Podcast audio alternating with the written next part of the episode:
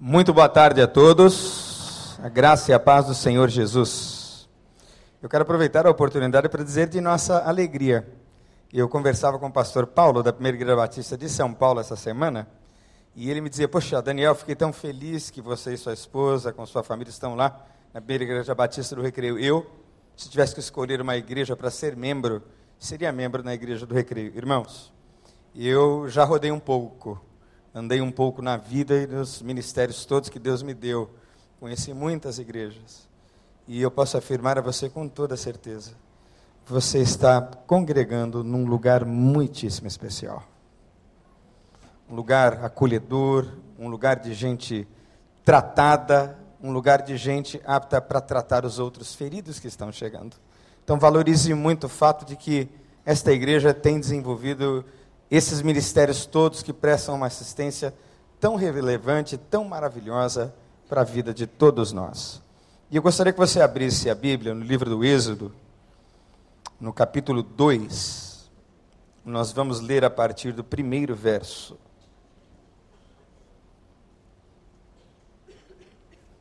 Êxodo, capítulo 2, a partir do primeiro verso. A palavra do Senhor diz assim, Êxodo capítulo 2, a partir do primeiro verso. E foi um homem da casa de Levi e casou com uma filha de Levi. E a mulher concebeu e deu à luz um filho. E vendo que ele era formoso, escondeu três meses. Não podendo, porém, mais escondê-lo, tomou uma arca de juncos e a revestiu com barro e betume. E pondo nela o menino, a pôs nos juncos à margem do rio. E sua irmã postou-se de longe para saber o que lhe havia de acontecer. E a filha de Faraó desceu a lavar-se no rio, e as suas donzelas passeavam pela margem do rio. E ela viu a arca no meio dos juncos e enviou a sua criada, que a tomou. E abrindo-a, viu ao menino, e eis que o menino chorava. E moveu-se de compaixão dele e disse: Dos meninos dos hebreus é este. Verso 7. Então disse sua irmã, filha de Faraó: Irei chamar uma ama das hebreias que cria este menino para ti. E a filha de Faraó disse-lhe: Vai. Pois foi a moça e chamou a mãe do menino. Então lhe disse a filha de Faraó: Leva este menino e criai-mo, e eu te darei o teu salário e a mulher tomou o menino e criou. E quando o menino já era grande, ela o trouxe à filha de Faraó, a qual o adotou, e chamou-lhe Moisés e disse: Porque das águas o tenho tirado. Vamos orar mais uma vez? Fecha os teus olhos e eleve o seu pensamento a Deus em alguns segundos. E fale com Deus você. Alguns segundos apenas e diga: Ah, Deus, fala comigo através da tua palavra. Abre o coração e diga: Ah, Deus, como eu quero te ouvir nessa noite. Pede isso ao Senhor.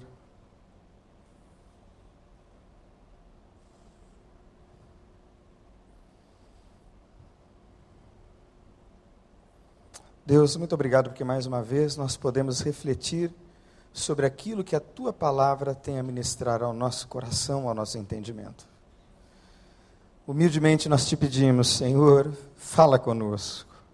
Traz uma palavra, Deus, agradável, uma palavra que nos traga verdadeira e genuína edificação, uma palavra que nos traga confronto, Deus, uma palavra que produz em nossa alma, corpo e espírito cura e salvação no nome de Jesus. Assim lhe entregamos este momento, Deus. No nome de Jesus. Amém. Eu tenho certeza que em alguma época, em algum estágio, em alguma fase de sua vida, você já fez a seguinte declaração: Eu não pedi para vir ao mundo. Eu não pedir para nascer, especialmente quando as circunstâncias ao redor são extremamente negativas. E às vezes, a gente também ousa dizer, envolvido pelas circunstâncias, muitas vezes dentro da nossa própria casa, que se nós pudéssemos escolher a família, o bairro ou quem sabe o país, o sobrenome, se nós tivéssemos a opção dessa escolha, quem sabe nós teríamos, né, no nosso entendimento, uma vida completamente diferente daquela que nós temos tido até aqui. Eu tenho encontrado algumas meninas adolescentes, por exemplo, que gostariam e se questionam e gostariam de ter nascido com um corpo e o rosto muito parecido com a da Gisele Bündchen. Lindas e maravilhosas. Eu conheço algumas pessoas que se perguntam, meu Deus, por que, é que o meu sobrenome não é Gates? Por que, é que eu não nasci na família do Bill? E aí pode parecer, mediante tanta dor e tanto sofrimento e tantas circunstâncias complexas da vida da gente, que a vida é uma sucessão de acasos. Nasci, por acaso, na família do seu Oscar Camaforte. Quantas vezes eu disse isso para mim mesmo? Aliás, eu vivi uma crise na minha infância, porque na minha época, eu só tenho 42 anos, eu era adolescente em Santo André, era moda usar tênis e roupão Adidas. E a minha mãe, quem é que se lembra disso? Dessa onda, assim, uns 30 anos atrás. Não faz assim tanto tempo. Mas a minha mãe insistia em comprar conga para mim. Quem é que se lembra da conga? Eu tenho trauma de conga. Trauma. E eu tinha um amigo que se chamava Maurício, que tinha tudo da Adidas. E eu tinha tanta raiva das congas que a minha mãe me dava, a um ponto de eu querer ter nascido na família do Maurício. Porque eu achava que o pai do Maurício é que era um pai contextualizado. Né? Aliás, o Maurício tinha uma mobilete, e era meu sonho ter uma mobilete. E o meu pai só me deu isso anos depois, mas enfim. A gente questiona. A gente se faz essa pergunta. E eu gostaria de dizer a você, querido, querida, meu irmão e minha irmã, que nem de longe a vida é uma sucessão de acasos. Todos os detalhes, por mais que pareçam aleatórios e fruto do nada, são obra das mãos de Deus. Cada pequeno detalhe ou cada coisa maior foram planejados, projetados e estão sendo muito bem cuidados e direcionados por Deus. Eu quero falar sobre três forças motrizes da vida, das quais a gente não escapa nunca. A primeira delas é a força de Deus. E muito embora você talvez esteja questionando a razão pela qual você nasceu, deixa eu dar uma sugestão assim simples para você. Não adianta questionar. Você está vivo. Diga assim para a pessoa que está ao seu lado: Você está vivo, agora se vire. Diga isso. Está vivo. Você nasceu já. Então não adianta chorar e lamentar. Você está vivo. E viver é uma coisa extraordinária. A vida em si só se constitui no mais extraordinário dos milagres. Não é? parte desse mistério insondável cujas respostas todas nós só teremos quando nos encontrarmos com Deus. Mas ninguém escapa do Alfa e do Ômega, do princípio e do fim. E é Deus. Nem os que nele não creem, nem os que a ele resistem, ninguém escapa de Deus. Deus é o Criador de todas as coisas, Deus é o sustentador da viva. Em Deus as coisas têm início, meio e fim. E para aqueles que o conhecem, para aqueles que professam o seu nome, para aqueles que já conhecem a Jesus como Senhor e Salvador de suas vidas, esses adentrarão eternidade adentro, vivendo para sempre. Amém, queridos? e conhecem o único Filho de Deus. A terceira força motriz da vida é a força dos homens, das quais também nós não escapamos.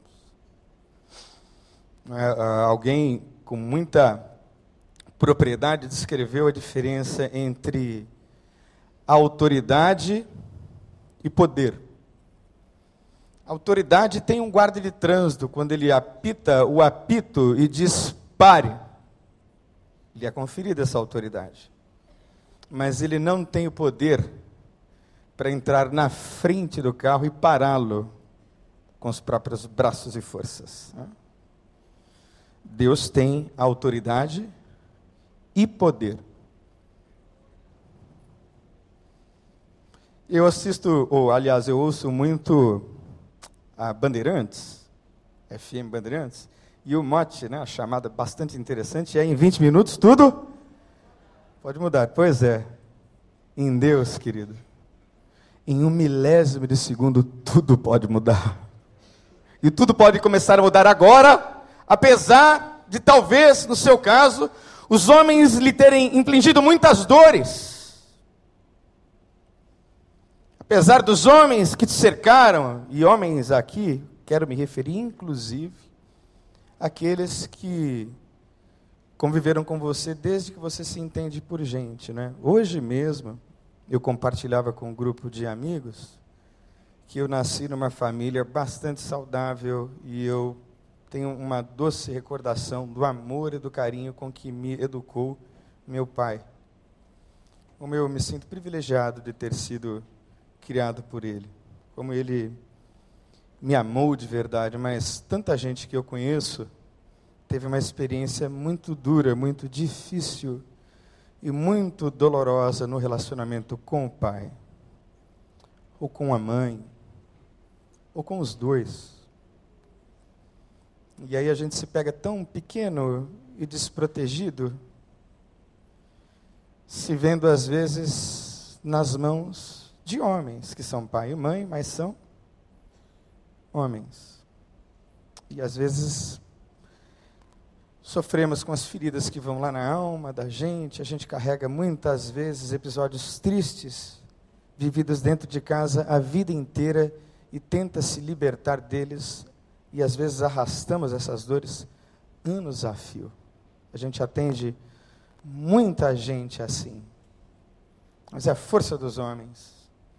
Então, o meu pecado, ele me machuca, ele me fere, mas o meu pecado também fere a vida das outras pessoas que estão ao meu redor.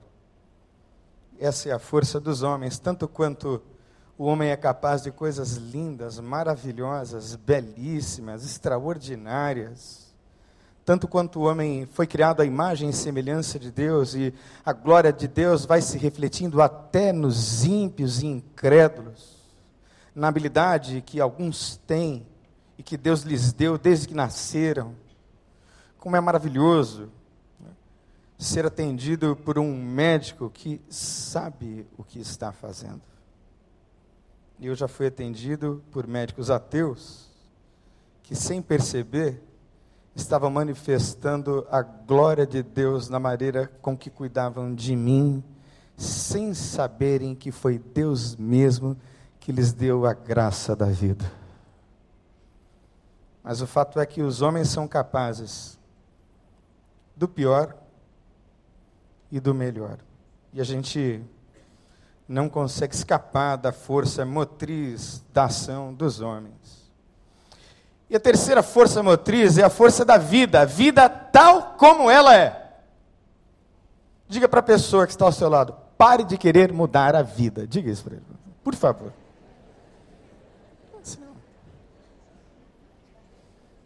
Não adianta você querer mudar a vida. A vida é do jeito que ela é. E agora eu gostaria de entrar na história para trazer algumas reflexões assim bastante práticas, para tentar extrair daqui vida de Deus para mim e para a sua vida no nome de Jesus. Porque eu acredito que nós temos uma grande responsabilidade de dar um rumo sábio, de trazer um rumo de cura, de restauração para as nossas próprias vidas. Nós, somos absolutamente responsáveis pelo curso que está tomando, que tomará a nossa vida, independente dessas forças todas que estão atuando contra ou a favor, ou a favor ou contra a nossa vontade, o nosso desejo. A primeira coisa que eu gostaria de extrair do texto é a seguinte: diga comigo, a vida é cheia de injustiças. Isso não vai mudar. Tanto isso é verdade, que finalmente o povo está protestando. E protesto genuíno, tal como nós entendemos, é aquele que é pacífico, ordeiro, como expressão de um, de um direito justo e genuíno. Isso é um protesto que ecoa, inclusive, na glória e que Deus ouve. Porque Deus ama a justiça, mas a vida é cheia de injustiças.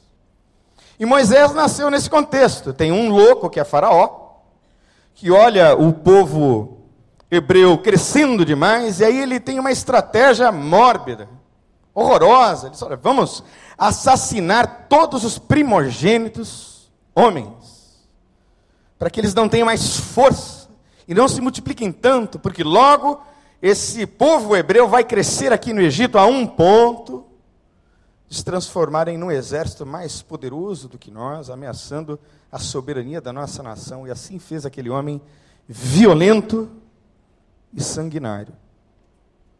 Que coisa terrível se alguém tirasse de você o seu filho. Você pode imaginar a dor. Jesus nasceu em circunstância bem semelhante. Assim que é a vida, queridos. Isso não vai mudar. O que precisa mudar é a maneira como eu reajo às injustiças. É a maneira com a qual eu lido com elas. Uma injustiça não pode trazer ferida sobre ferida. De maneira tal que eu me transforme numa pessoa amarga e responda violência com violência. Esse é o ensino básico do Evangelho de que ao receber uma afronta, saibamos responder com graça e perdão, de que ao, ao receber uma terrível injustiça, saibamos oferecer boas obras em mansidão de justiça. Pois o fruto da paz semeia-se em paz para aqueles que praticam e que colhem, que esperam receber o fruto da justiça. Mas a vida é cheia de injustiças. Segunda coisa importante. Repita comigo: sempre haverão circunstâncias novas que exigem criatividade. Seja criativo. Apertou? Lhe traíram? Foram injustos com você? Roubaram seus sonhos? O que é que tiraram de você? Foi mandado embora? Qual foi a grande crise que lhe acometeu? A responsabilidade é só sua de exercer em Deus criatividade para lidar com isso e vencer isso para a glória de Deus no nome de Jesus. Amém, queridos? Seja criativo. Eu acho linda a criatividade da mãe de Moisés ela fez um cestinho, colocou betume, fez uma embarcação e muito além ou além de apenas fazer o barquinho, você pode ter certeza que ela regou aquele cestinho com clamor, orações e lágrimas. Daqui a pouco vai bater alguém para levaram meu filho para a morte, ela escondeu por três meses, já não podia mais eh, esconder. E aí, criativamente, ela tem essa ideia. E ela imaginou, imagino eu, que ao deixar o filho escoar num cestinho pelo Nilo, algum egípcio bondoso ia ler né, na cena que aquela criança estava numa atitude desesperada dos pais ali para ser salva. E eu acho que foi uma saída bem interessante. Apesar de não ter sido, talvez, aos olhos de muitos de nós, a saída que você daria. Talvez você tenha mil planos a respeito de como preservar com vida o seu filho. E nós temos isso, né? nós temos um olhar assim bastante crítico acerca das soluções que os outros nos apresentam. Por isso, eu quero trazer para você mais um conselho que a palavra de Deus nos traz. Querido, diga comigo no nome de Jesus: as soluções possíveis são apenas as soluções possíveis. Como é fácil criticar o outro, não é? É simples, é uma posição extremamente confortável ah, com muita facilidade, a gente critica as pessoas que estão ao nosso redor. Eu era perito em observar as falhas dos meus pais.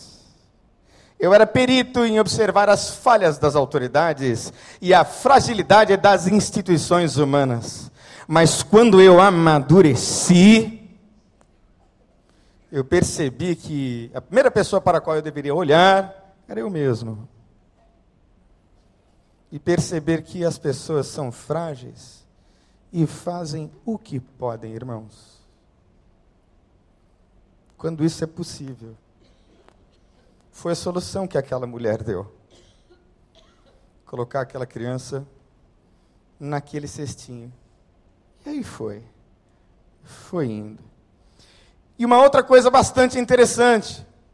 Diga comigo, o sábio sabe perceber a diferença do acaso e da ação de Deus. Quanta coisa que a gente acha que aconteceu assim, né? Por nada. Mas não. A mão de Deus estava ali o tempo todo guiando e orientando cada caminho. Eu acredito firmemente, irmãos, que para aqueles que estão junto de Deus, no trilho de Deus, vivendo debaixo do propósito de Deus. Não há acaso, mas um guiar e um apacentar constante de Jesus Cristo, nosso sumo pastor, aleluia. Ele sabe de todas as coisas e cuida da gente ainda que as coisas que vão acontecendo pelo caminho sejam tristes, sejam difíceis, sejam complicadas e dolorosas. E para fechar a minha palavra, eu gostaria de trazer um breve testemunho daquilo que Deus fez na minha vida. Bem rápido, para que de maneira assim, bem viva, de forma ilustrativa muito clara, você possa entender que é verdade o que a Bíblia diz em Romanos 8, 28, que diz assim: E sabemos que todas as coisas cooperam juntamente para o bem daqueles que amam a Deus, daqueles que são chamados segundo o seu propósito. Aleluia. Todas as todas as coisas até aquelas que a gente julga de valia nenhuma. Para que serve isso? Para que, que eu tenho esse elemento na minha história? Por que que isso está aqui? Eu gritei de dor e de desespero quando eu tinha só 19 anos de idade. Eu que havia sido criado numa família bem estável, de classe média, pais cristãos metodistas, com tudo o que um jovem de classe média pode sonhar ter para se desenvolver. Me viciei em drogas e com 19 anos de idade, eu recebi nas mãos um teste de HIV positivo, com 19 anos de idade. Eu descobri que eu tinha AIDS. E ao mesmo tempo, é muito fácil perceber essas três forças motrizes atuando o tempo todo na configuração da minha história. Ora, Deus me escolheu, e às vezes algumas pessoas dizem, né? Pastor Daniel, era tudo propósito de Deus que acontecesse tudo que aconteceu com você, porque afinal de contas hoje você é quem é. E eu procuro com muito carinho dizer: não, irmão e irmã. Você imagina, eu tenho duas meninas, uma de 17 e uma de 5. Você imagina, né? minha esposa está aqui. Você acha que eu diria para Nicole: olha, minha filha, você tem 17 anos, então dos 17 aos 26 você vai viver como uma prostituta, como uma cracuda lá na Cracolândia, mas vai passar, tá? Faz sentido isso? Você acha que Deus nos marcou para que nos desviássemos e nos perdêssemos? De forma nenhuma, eu poderia estar fazendo exatamente o que estou fazendo aqui sem nunca ter me desviado tanto quanto me desviei. Mas foram as minhas escolhas que impediram que o propósito de Deus chegasse. E a vida é o que ela é. Quem compartilha seringas com gente que está contaminada também se contamina, como foi o meu caso. E aí, no auge da minha dor, eu perguntei: por que eu, Deus? E por que comigo? Por que isso foi acontecer comigo tão novo? E o que me doeu mais, acredite, não foi o fato de eu ficar aterrorizado pelo terror da doença e da degradação do corpo. O que mais me aterrorizou, entristeceu, foi a ideia de nunca mais poder formar uma família. Já deu para perceber que eu sou assim bem charmoso, né? E humilde também, obrigado. Mas quem é que vai querer se casar com um portador do vírus da AIDS, né? Numa época em que a AIDS não tinha tratamento. Aí, irmãos, entra a força motriz da soberania de Deus. E aí então Deus disse: Não, eu te quero, meu filho. Vem cá, você é meu.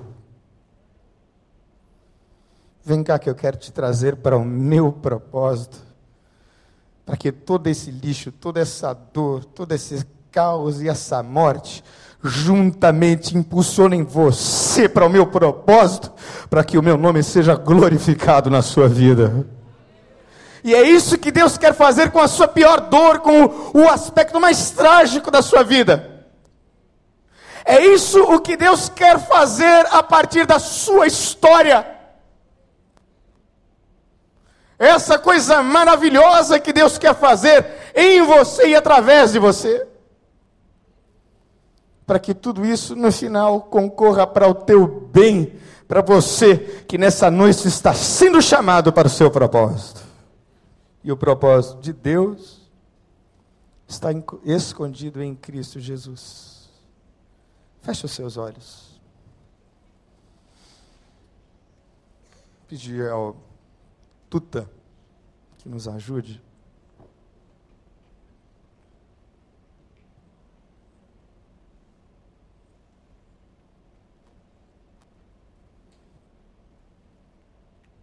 de olhos fechados, como você está.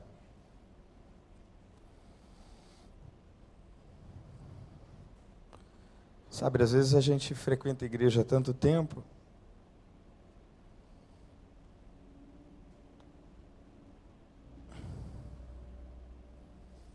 E a gente não se apercebe de algumas coisas, a gente questiona.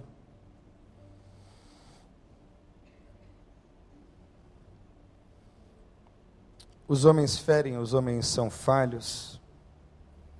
Os nossos pais estão longe de serem perfeitos.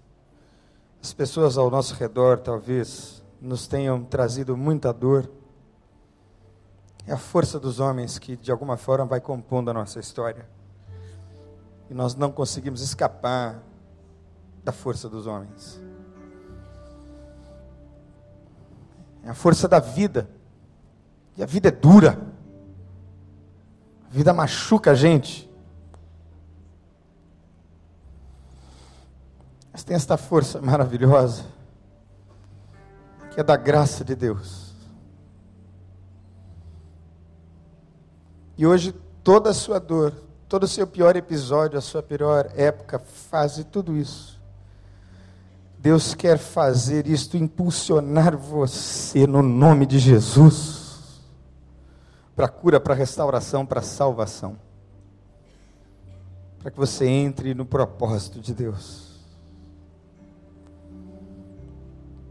Então, se Deus falou com você, irmão, irmã, querido, querida, talvez você vindo aqui pela primeira vez, você deseja entregar a sua vida para Jesus, quero fazer uma oração com o primeiro grupo.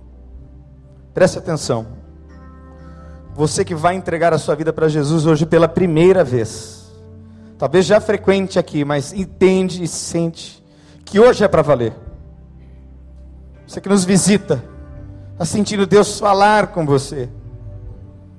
Que a sua vida não é uma sucessão de acasos, mas que Deus trouxe você para cá. Que Ele tem o controle da sua vida. Ore comigo. Eu vou falar as palavras e você vai repetir no seu pensamento. Ore comigo assim: Senhor Jesus, eu te recebo como meu Senhor meu Salvador. Me recebe como teu filho. Me faz entrar no teu plano. Me faz entrar no teu propósito. Pois esta oração eu faço em nome de Jesus. Amém. De olhos fechados, como você está, querido, querida. Gostaria que ninguém abrisse os olhos agora. Se você fez essa oração no seu pensamento de entrega, levante sua mão assim, bem alto, para que eu possa ver. É tão simples quanto orar. Deus abençoe, eu já vi. Deus abençoe, eu já vi. Mais alguém fez essa oração primeira? Levante bem alto. Deus abençoe, Deus abençoe, Deus abençoe. Agora você que levantou a sua mão, só você que levantou a sua mão. Olha para mim. E vem aqui na frente agora, em nome de Jesus. Sai daí do seu lugar e vem aqui para frente. Enquanto eu quero orar pelo segundo grupo. Pode vir. Você que tem esta bagagem tão triste, e Deus lhe ministrou, lhe falou o coração nessa noite. Eu quero que você venha aqui à frente também, no nome de Jesus, e dizer sim, pastor, eu quero que o Senhor ore, ministre sobre a minha vida, de tal forma que isto tudo de trágico, de triste que aconteceu, entre, coopere e contribui para que o teu propósito se estabeleça na minha vida. Vamos ficar em pé todos. Pastor Daniel vai orar, irmãos. Eu queria, com a autorização dele, rapidamente concluir o testemunho que ele deu aqui, principalmente aqueles que estão aqui pela primeira vez, que não sabiam dessa história. Ele tinha um sonho que aos 19 anos parecia ter sido impedido, mas o Deus da graça o alcançou. Daniel foi tratado e recuperado. Se casou com Simone e tem duas filhas biológicas para honra e glória do Senhor. E ninguém contraiu o vírus do HIV. Deus é fiel. Quando Ele faz, Ele faz. Você que veio aqui à frente, creia nesse poder. Esse Deus que pode transformar a sua situação, a situação mais difícil, e salvar você, porque Ele tem propósito na sua vida. Vou pedir à igreja que estenda a mão para cá, para que nós oremos com imposição de mãos sobre a vida dessas pessoas. Pastor Daniel vai clamar por elas. Deus, muito obrigado por todos aqueles que deram este passo tão importante de fé nesta noite, Senhor. Obrigado porque nós cremos e sabemos, ó Deus, com convicção plena, de que o Senhor as chama e as conhece pelo nome, Senhor. O Senhor sabe, Deus, de todas as dores que elas vêm trazendo nesta tarde. Em dores vieram, Senhor, mas sairão restauradas pelo poder do nome de Jesus Cristo, Senhor. Quebra maldições, Senhor, em nome de Jesus. Enche cela com teu Espírito Santo no nome de Jesus. Refaz histórias e vidas, ó Deus, para que também elas sejam testemunho de que o Senhor vive e de que o Senhor tem o controle, Senhor, das nossas vidas nas tuas mãos, Senhor. De que a última palavra vem do Senhor e que elas em vida desfrutem, Senhor, da promessa da tua palavra. Eu vim para que tenham vida e a tenham em abundância, aleluia. E assim seja, Senhor, no nome de Jesus nós oramos. Amém.